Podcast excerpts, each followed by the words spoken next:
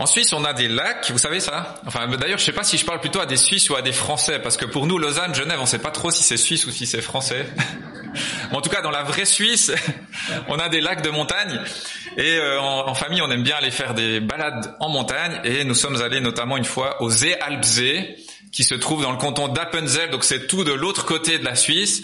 C'est un lac magnifique et euh, la première chose que je fais quand j'arrive dans un endroit magnifique, c'est de prendre mon appareil photo et de faire des photos du lac sous tous les angles. Donc j'ai fait le tour du lac pour avoir toujours les mêmes photos, enfin des photos différentes, mais du même lac. Et euh, voilà cette petite illustration introductive parce que Paul, c'est un peu ce qu'il fait dans ses lettres. Donc l'apôtre Paul, il nous présente un même paysage, mais sous des angles différents. Vous savez, les touristes, quand ils arrivent à un lac, qu'est-ce qu'ils font? Eh ben, ils prennent la photo, ils repartent. Euh, Paul, il fait pas ça. Il prend pas juste une photo pour décrire le salut, mais il le présente de toutes sortes de facettes, pour qu'en fait on comprenne bien la richesse du salut. Et c'est ce que Paul fait notamment dans l'épître de Paul aux Colossiens. Donc on va étudier un texte dans cette épître de Paul aux Colossiens, où à plusieurs reprises Paul se plaît à parler du salut le fait d'être sauvé. Il parle de ce que Jésus-Christ a fait pour son Église, pour son peuple. Si vous allez en Colossiens 1, on voit que le salut est décrit sous la forme d'une délivrance. Les chrétiens sont passés du royaume des ténèbres au royaume du Fils bien-aimé. Si vous allez au chapitre 2, vous voyez que les chrétiens sont des gens qui sont réconciliés avec Dieu. Ils étaient ennemis de Dieu par leur péché et Dieu leur donne la paix par Jésus-Christ. Et ce matin, on va voir une autre facette, en fait quatre facettes même de ce salut. Et ce sera donc le sujet de ce matin. Et peut-être que là, vous dites, ah, j'aurais quand même préféré un sujet qui parle de ma vie de tous les jours, de ma souffrance, des épreuves dans la vie, ou comment je peux tenir dans l'épreuve. Et peut-être c'est votre premier réflexe, et ça pourrait être le mien si j'étais à votre place. Et je pense que ça révèle, si on a cette réaction, que on a tendance à ne pas être assez enthousiasmé par l'œuvre de la croix. Et mon but ce matin, c'était qu'on puisse se réémerveiller en quelque sorte de l'évangile, de la bonne nouvelle de Christ, et qu'on puisse se dire, oui, c'est tellement beau ce que Christ a fait. J'ai envie de le méditer sous tous les angles, de faire le tour du lac pour prendre des photos de tous ces aspects de ce même salut. Alors on va lire ensemble le texte de ce matin qui se trouve dans l'épître de Paul aux Colossiens. Donc il sera pas affiché, j'ai pas de PowerPoint. Euh, donc si vous avez une Bible, je vous encourage à l'ouvrir. Et si vous n'avez pas de Bible, je vais contre ce qu'a dit le président tout à l'heure. Reprenez votre téléphone pour lire votre texte éventuellement sur euh, sur votre téléphone. Donc Colossiens, chapitre 2, versets 11 à 15. Donc ça, ce sera le texte de la prédication, Colossiens 2, 11 à 15, mais je vais lire depuis le verset 8. Colossiens 2 à partir du verset 8. Prenez garde que personne ne fasse de vous sa proie par la philosophie et par une vaine tromperie, selon la tradition des hommes, selon les principes élémentaires du monde et non selon Christ. Car en lui habite corporellement toute la plénitude de la divinité, et vous avez tout pleinement en lui, qui est le chef de toute principauté et de tout pouvoir. En lui aussi vous avez été circoncis d'une circoncision qui n'est pas faite par la main des hommes, c'est-à-dire le dépouillement du corps de la chair, la circoncision du Christ. Enseveli avec lui par le baptême, vous êtes aussi ressuscité en lui et avec lui par la foi en la puissance de Dieu qu'il a ressuscité d'entre les morts. Vous qui étiez morts par vos offenses et par l'incirconcision de votre chair, il vous a rendu à la vie avec lui, en nous faisant grâce pour toutes nos offenses. Il a effacé l'acte rédigé contre nous et dont les dispositions nous étaient contraires, il l'a supprimé en le clouant à la croix. Il a dépouillé les principautés et les pouvoirs et les a publiquement livrés en spectacle en triomphant d'eux par la croix. Alors vous dites, euh, il y a peut-être des versets un peu compliqués dans ce texte. C'est vrai qu'a priori c'est un peu compliqué et on se dit pourquoi Paul n'a pas juste écrit euh, Jésus vous a sauvé, il vous aime, soyez contents. Ben non, il préfère parler de circoncision, de baptême, d'actes supprimés à la croix, de puissance spirituelle désarmée. Et donc, ça demande un peu un effort de compréhension pour mériter un petit peu la compréhension. Ben, c'est comme si vous montez un lac de montagne, à moins que vous ayez une télécabine, ben, il faut marcher pour mériter la vue. Et là, on va mériter l'émerveillement en prenant un petit peu le temps d'étudier ce texte. Et vous avez remarqué, ou peut-être pas encore, mais Paul, il met vraiment l'accent sur ce que nous avons déjà, ce que nous avons déjà reçu. La vie chrétienne, c'est ce qu'on n'a pas encore complètement reçu et c'est ce qu'on a déjà reçu. Donc il y a des choses qui sont pas encore là. On n'a pas encore complètement euh, la paix dans la souffrance. On n'a pas encore complètement l'absence d'épreuves. On a encore des maladies, etc. On a encore des luttes. Mais la vie chrétienne, c'est aussi des choses que nous avons déjà pleinement. Et là, on va voir quatre éléments que nous avons pleinement, que nous sommes en Jésus-Christ. Et nous verrons donc quatre choses. Un, nous sommes purifiés en Christ. Deux, nous sommes vivants en Christ. Trois, nous sommes pardonnés en Christ. Et quatre, nous sommes vainqueurs en Christ. Et vous verrez que si on s'approprie ces quatre vérités, eh bien, ça nous donne une grande joie. Et en fait, ça répond peut-être à cette frustration que vous aviez de dire, oui, j'aimerais qu'on parle de comment vivre mon épreuve. Parce que quand on regarde à ce que nous avons en Christ, ça nous rend heureux pour cette vie que Dieu nous donne de mener sur cette terre. Alors, c'est parti. Premièrement, purifier en Christ. Et on va relire ce verset 11 qui paraît peut-être un petit peu compliqué de prime abord. En lui, donc toujours Christ. En lui aussi, vous avez été circoncis d'une circoncision qui n'est pas faite par la main des hommes, c'est-à-dire le dépouillement de la chair, la circoncision du Christ. Pour comprendre ce verset, il faut comprendre ce qu'est la circoncision, et je crois que vous savez à peu près tout ce que c'est, c'est cet acte par lequel on coupe le prépuce, donc ce qui recouvre le bout de l'organe reproducteur mâle. La circoncision, ça apparaît déjà dans, dans Genèse 17, et quand Dieu demande à Abraham de se faire circoncire et de le faire de tous ses descendants après lui, pourquoi? Eh bien, ça va être un signe de l'appartenance à l'alliance. C'est-à-dire que tous ceux qui ont cette marque appartiennent au peuple de Dieu. Et donc c'est pour ça que Abraham circoncis ses enfants, que Moïse euh, se fait circoncire, etc., que le peuple d'Israël se circoncis, et ainsi de suite. Mais à aucun moment Dieu a dit c'est un but en soi la circoncision. Non, parce que ça doit pointer vers quelque chose de beaucoup plus important. Qu'est-ce que c'est cette chose plus importante? C'est ce que l'Ancien Testament déjà appelle la circoncision du cœur. La circoncision du cœur. Dieu veut pas qu'on se coupe juste un bout de peau dans l'Ancien Testament. Il veut que ça reflète la pureté intérieure, le changement de cœur ce soit pas juste une observation extérieure où le juif se dit c'est bon, je suis un bon juif parce que je me suis fait couper un bout de peau, mais que ça leur montre la nécessité d'une transformation, d'une circoncision du cœur. Et dans tout l'Ancien Testament, il y a cette attente de enfin la vraie circoncision du cœur. Et donc, si vous êtes à Colosse au premier siècle et que vous lisez cette lettre, vous comprenez, ah voilà, c'est arrivé ce qui était attendu. Voilà enfin la véritable circoncision du cœur qui était promise dans l'Ancien Testament comme devant survenir dans le Nouveau Testament. Et cette circoncision, Paul nous dit, c'est la circoncision du Christ. Pourquoi? Eh bien, c'est grâce à lui qu'il est possible d'avoir la circoncision du cœur. C'est pas possible autrement. Les êtres humains peuvent être extérieurement purifiés par un acte chirurgical, mais seulement Christ peut purifier le cœur, la conscience, l'être intérieur. Et Paul ajoute qu'il sera question du dépouillement du corps de la chair. Ça peut paraître compliqué, mais c'est l'idée que la nature pécheresse de l'être humain sera évacuée grâce à l'œuvre de Christ. Que le corps de péché sera réduit à l'impuissance et que maintenant, par Jésus-Christ, il est possible d'être vraiment pur. Vraiment pur. Et Paul, il mentionne pas le Saint-Esprit dans ce passage, mais c'est évident que tout le reste de la Bible nous montre que c'est par le Saint-Esprit que la vraie purification est obtenue. Et donc, si vous êtes chrétien ici, que vous soyez des hommes ou des femmes, vous êtes circoncis, au vrai sens du terme. Vous êtes circoncis au sens d'avoir la pureté intérieure. Paul dit en Romains 2, le juif ce n'est pas celui qui en a les apparences, et la circoncision n'est pas celle qui est apparente dans la chair, mais le juif c'est celui qui l'est intérieurement. Et la circoncision c'est celle du cœur, selon l'esprit, et non selon la lettre. Donc les chrétiens, spirituellement, sont les vrais juifs et les vrais circoncis dans la logique de Paul. Donc pour résumer, si vous êtes chrétien, vous êtes pur en Christ. Et c'est fait, c'est acquis. Et bon, évidemment que ce qui en découle, c'est que c'est plus du tout nécessaire d'avoir une circoncision physique, puisqu'on a reçu euh, l'accomplissement du signe qui est la circoncision intérieure.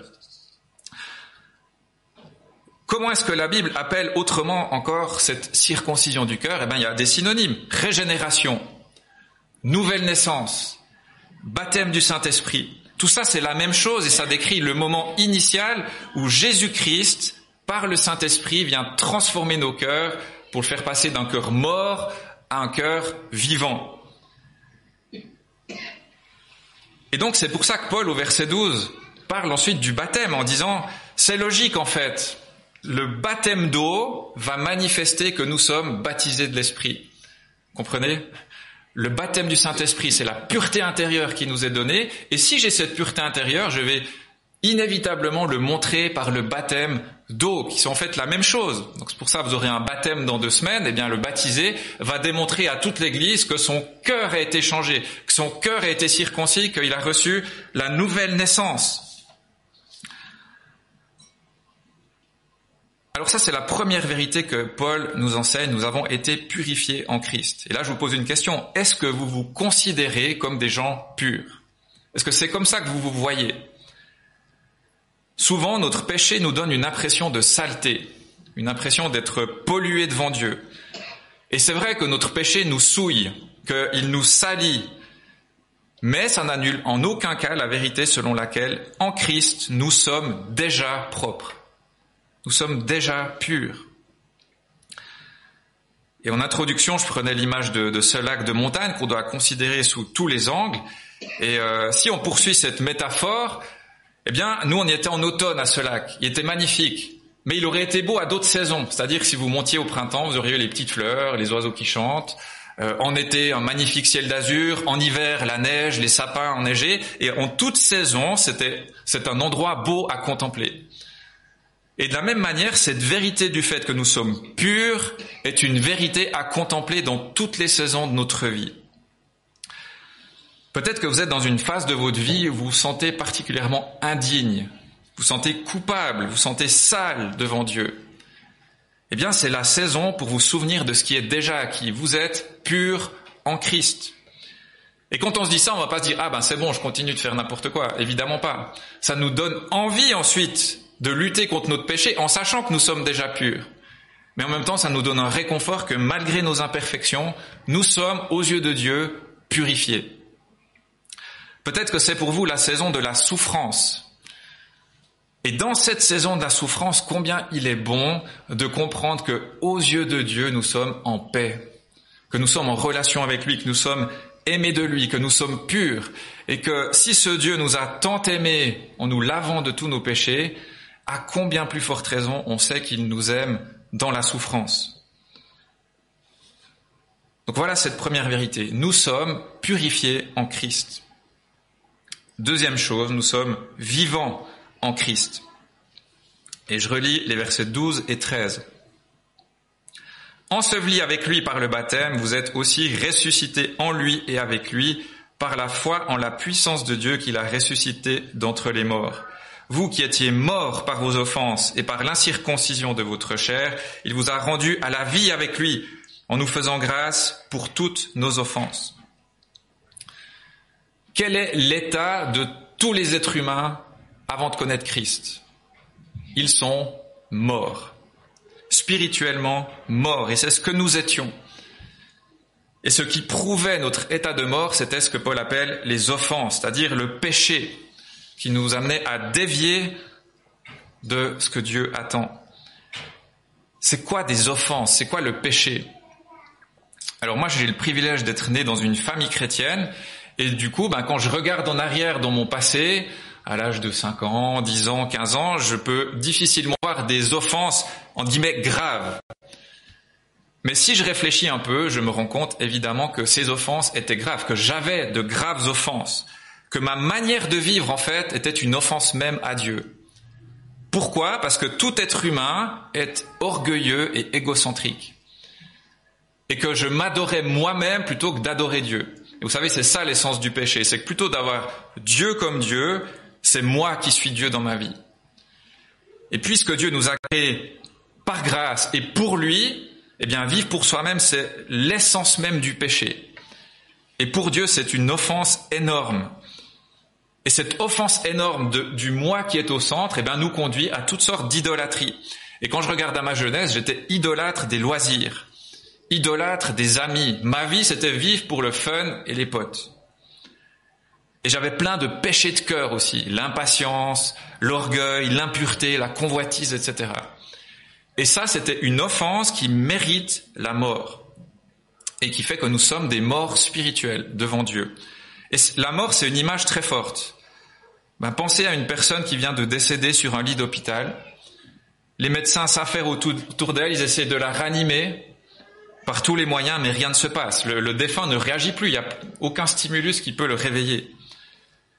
Et quand nous étions morts dans nos péchés, rien ne pouvait nous réveiller. Aucun stimulus spirituel ne pouvait nous redonner la vie. On ne pouvait pas revenir à la vie. Mais Paul dit que c'est Christ qui nous a rendus à la vie avec lui en nous faisant grâce pour toutes nos offenses. Nous étions morts et Christ nous ressuscite. Comment c'est possible? Eh bien, Paul dit c'est possible grâce à l'œuvre de Jésus-Christ. Et c'est pour ça qu'il prend cette image de Christ qui a lui-même en quelque sorte été baptisé, dans le sens qu'il a été enseveli dans la tombe et il est ressorti du tombeau, il est ressuscité. Et Paul dit, vous avez suivi le même chemin, vous êtes aussi mort à votre péché, qui est resté au fond de la mer, et vous êtes ressuscité en nouveauté de vie. Quelqu'un de nouveau, une nouvelle créature. Et voilà ce qui va se passer quand il va se faire baptiser, votre frère. Quand il va plonger dans l'eau, il va dire, c'est comme si mes péchés restaient au fond de l'eau. Et quand il va ressortir, il va dire, voilà, je suis quelqu'un de neuf, de nouveau. Le péché n'est plus ce qui me caractérise. Bien sûr, il va encore pécher, mais c'est plus son, son état juridique devant Dieu. Son état, c'est d'être vivant et ressuscité en Christ. Donc vous voyez, Jésus est le médecin qui vient au cimetière où on est, dans notre morgue, et il nous prend et nous donne la vie. Voilà ce que vous êtes en Christ, vivant, mais Paul dit que c'est pas, enfin disons, il y a quelque chose à faire de notre côté ou quelque chose à recevoir, c'est par la foi, dit-il, c'est par la foi en la puissance de Dieu qu'il a ressuscité d'entre les morts. Donc Christ a vraiment tout fait. On n'a rien fait pour mériter le salut, mais ce que Dieu nous demande, c'est juste de croire, de mettre la foi, c'est-à-dire de recevoir ce salut et de reconnaître, oui, je suis mort. Oui, je mérite la condamnation éternelle. Mais oui, Christ est mort et si je crois en lui, je suis purifié et pardonné une fois pour toutes de tous mes péchés. Donc voilà ce qu'on voit dans ces deux premiers points euh, que nous venons de considérer. Jésus-Christ est mort et ressuscité, et quand il est mort, il avait en vue chacun de ses enfants qui allait être un jour son peuple. Il est mort pour ce peuple élu. Et puis dans l'histoire de nos vies, il nous a fait le cadeau extraordinaire de circoncire nos cœurs par le Saint-Esprit de nous rendre capables de comprendre par la foi ce que lui avait fait pour nous. Et maintenant que nous sommes purifiés et vivants, qu'est-ce qu'on va faire dans la vie? Eh bien, on va vivre comme des gens vivants. Et en fait, la, Bible est très claire quant au fait que sur la terre, il y a deux catégories de personnes, les morts et les vivants. C'est-à-dire que quand vous êtes avec un chrétien, vous êtes avec un vivant, et quand vous êtes un non-chrétien, vous êtes avec un mort, spirituellement parlant. Et bon, ça paraît très cash, mais c'est le message très clair de la Bible. La question c'est, est-ce que maintenant nous sommes vivants, nous allons vivre comme des vivants? Dans notre village à Échalon, c'est un petit bled de 6000 habitants euh, perdu dans la campagne vaudoise, et à chaque année la fête de la courge. Ce sera dans deux semaines. La fête de la courge, en fait, c'est Halloween. Et donc vous avez tous les gamins qui se promènent euh, dans la rue déguisés en sorcières, euh, en petits magiciens, etc. Et en fait, c'est assez morbide. Mais ce qui est triste, enfin, au-delà du fait que c'est pas beau à voir, c'est que ça révèle, malheureusement, ces costumes de mort révèlent l'état de mort intérieur de nos contemporains. Et vous rendez compte du privilège que nous avons d'être vivants devant Dieu. Ça vous arrive, ça nous arrive d'être lassés de la vie, parfois. Ça nous arrive de trouver que la souffrance serait trop grande, que l'épreuve est trop lourde, eh bien, de se souvenir que nous sommes vivants, ça redonne du courage. Nous sommes des vivants au milieu des morts. Et Dieu veut que nous témoignions, que nous vivions de cette vie, que nous rayonnions de cette vie, par notre joie de vivre. Les chrétiens sont pas censés être des gens malheureux qui tirent la tête, parce qu'ils sont vivants. On devrait rayonner par nos paroles, par notre comportement, par notre amour pour notre prochain, de sorte que les gens se disent, il est étrange celui-là, il a quelque chose de plus. Ce quelque chose de plus, c'est quoi? C'est la vie.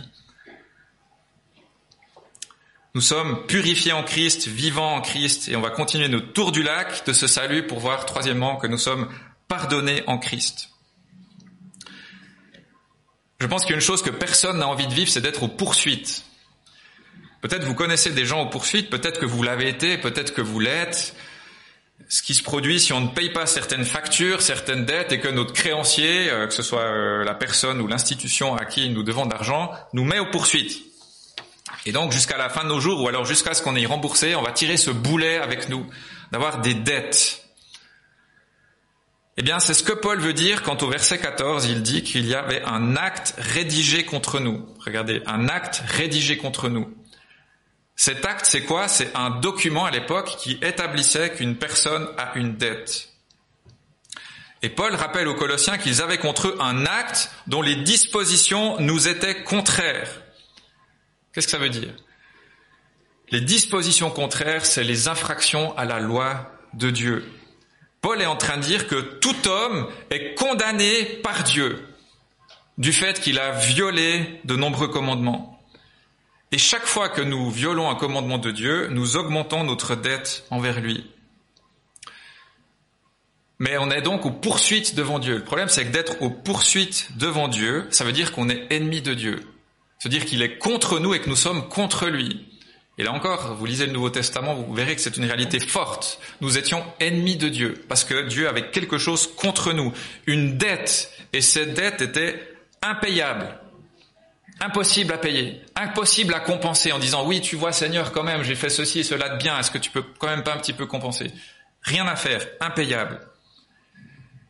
Et regardez ce que fait Dieu. Verset 14, il a effacé l'acte rédigé contre nous et dont les dispositions nous étaient contraires, il l'a supprimé en le clouant à la croix. Christ a effacé et supprimé cet acte. Il n'existe plus. Il n'y a plus aucune accusation contre nous. Christ l'a cloué à la croix. Vous voyez, l'image, elle est belle. C'est comme si, euh, quand vous réfléchissez à la croix, c'est comme si vous pouviez voir votre acte d'accusation qui est cloué sur le bois, sur la croix de Golgotha. Et que à ce moment-là, c'est ça le salut, c'est que Jésus lui-même subit la colère de son Père. Il subit la colère de Dieu à cause de notre acte, pour que cet acte ne soit plus une accusation contre nous. Il paye à la croix la dette que nous ne pouvons pas payer. C'est lui qui paye. Il paye comment? Par sa propre vie. Et il rembourse jusqu'au moindre centime. Et donc, la justice de Dieu est satisfaite. La fin du verset 13 dit que Christ nous fait grâce pour toutes nos offenses. Pensez à vos offenses maintenant. Si vous deviez réfléchir à la liste de toutes vos offenses commises depuis votre naissance jusqu'à maintenant, vous imaginez le nombre de pages qu'il faudrait? Toutes les fois qu'on a fait le mal, qu'on a dit le mal, qu'on a pensé le mal, toutes les fois qu'on n'a pas fait le bien alors qu'on aurait pu, toutes les fois où on a fait le bien mais avec des mauvaises motivations, toutes les fois où on n'a pas aimé Dieu de tout notre cœur, toutes les fois où on n'a pas aimé notre prochain contre nous-mêmes. La liste est longue et chaque fois c'est une offense supplémentaire qui vient ajouter la liste. Il ne faut pas une page à quatre, il faut une bibliothèque entière. Mais tout cela a été cloué à la croix pour ceux qui sont en Christ. Tout cela a été pardonné.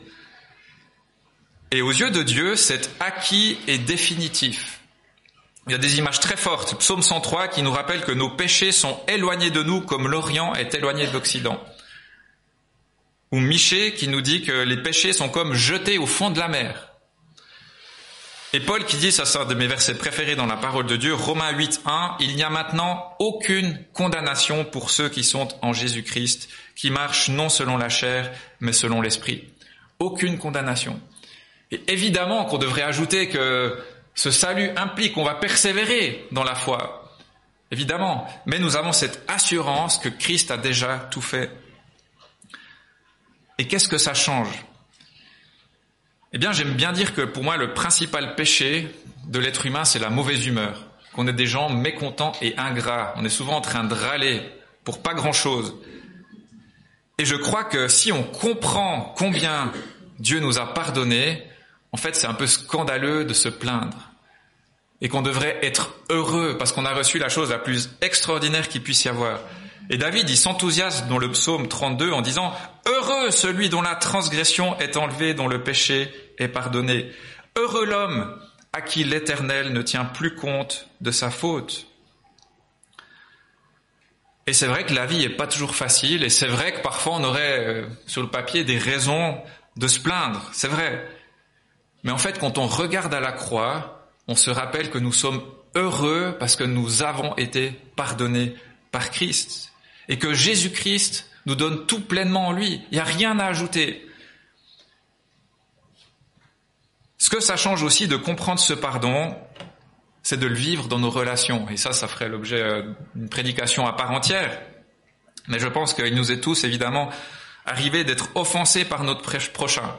Et que parfois ces offenses ont été douloureuses, c'est sûr. Mais si vous deviez décrire sur une page la nature des offenses qui vous ont été infligées, ça prendrait peut-être quelques lignes, peut-être quelques pages. Mais si on met ça en contraste avec les offenses que nous avons commises contre Dieu et se trouve dans une bibliothèque complète tellement la liste est longue, ça devrait nous poser question, qui sommes-nous pour tenir encore rigueur à ceux qui nous ont offensés et pour nous comporter avec eux en leur faisant bien comprendre qu'il faut absolument qu'ils payent leur dette jusqu'au moindre centime? Si nous avons compris le pardon de Dieu en Christ, nous chercherons à accorder le pardon aussi autour de nous. Alors je suis d'accord que c'est un peu vite dit, il faudrait prendre toutes sortes de nuances, etc. Mais je crois qu'il faut qu'on ait en, en tête cette logique du pardon de Christ. Nous sommes pardonnés. Quatrièmement, vainqueurs en Christ. Purifiés, vivants, pardonnés, vainqueurs en Christ. Je relis le verset 15. Il a dépouillé les principautés et les pouvoirs et les a publiquement livrés en spectacle en triomphant d'eux par la croix. Donc c'est qui les principautés et les pouvoirs? Eh bien, ce sont les puissances invisibles mauvaises, donc en d'autres termes les démons, avec à leur tête le diable, Satan. À l'époque, euh, au premier siècle, les Grecs étaient fascinés par les êtres spirituels. Et les Colossiens étaient tentés d'être fascinés eux aussi par ces êtres spirituels, parfois même de, de vouer une sorte de culte aux anges. Et Paul, il parle plusieurs fois des anges et des puissances, bonnes ou mauvaises, dans les Colossiens, il a déjà rappelé au chapitre 1 que Christ est le créateur de tous, de toutes ces puissances. Chapitre 2, verset 10, il a ajouté que Jésus est leur chef. Et là, il dit que Christ a vaincu les puissances mauvaises à la croix. Donc la croix, c'est son triomphe. C'est la notion du triomphe. Qu'est-ce qu'un triomphe? Eh ben, dans le monde romain de l'époque, vous avez déjà sûrement entendu cette image, les généraux romains qui avaient remporté une victoire contre leurs ennemis organisaient une sorte de cérémonie de cortège et ils parcouraient les rues sur un char et derrière ce char, eh bien, il y avait enchaîné, moqué, ridiculisé les chefs des nations vaincues. Et Paul fait référence à ça en disant que à la croix, Christ a triomphé des puissances spirituelles mauvaises. Par sa mort et sa résurrection, il a montré à tous que le diable avait perdu, que les armées du diable avaient perdu. Et voyez, le paradoxe incroyable de l'évangile, c'est que quand Jésus meurt, on se dit, le diable a gagné, il a eu ce qu'il voulait. En fait, non, il a perdu.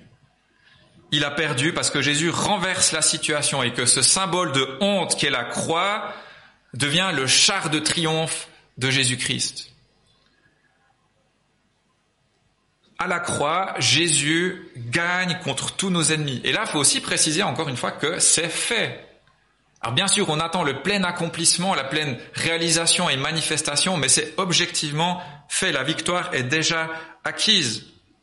La victoire est déjà acquise. Puisque Jésus arrive parfait à la croix, il a obéi en tout point, sa vie peut être reçue comme un sacrifice acceptable par Dieu. Et donc la dette du péché est payée. Donc l'ennemi péché n'existe plus. Il peut plus nous condamner dans nos vies. L'ennemi diable est vaincu. Il peut plus nous accuser parce que nous avons été pardonnés. Et l'ennemi de la mort est terrassé. Ça, c'est nos trois ennemis. Le péché, le diable et la mort. Et à la croix, Jésus remporte la victoire sur les trois.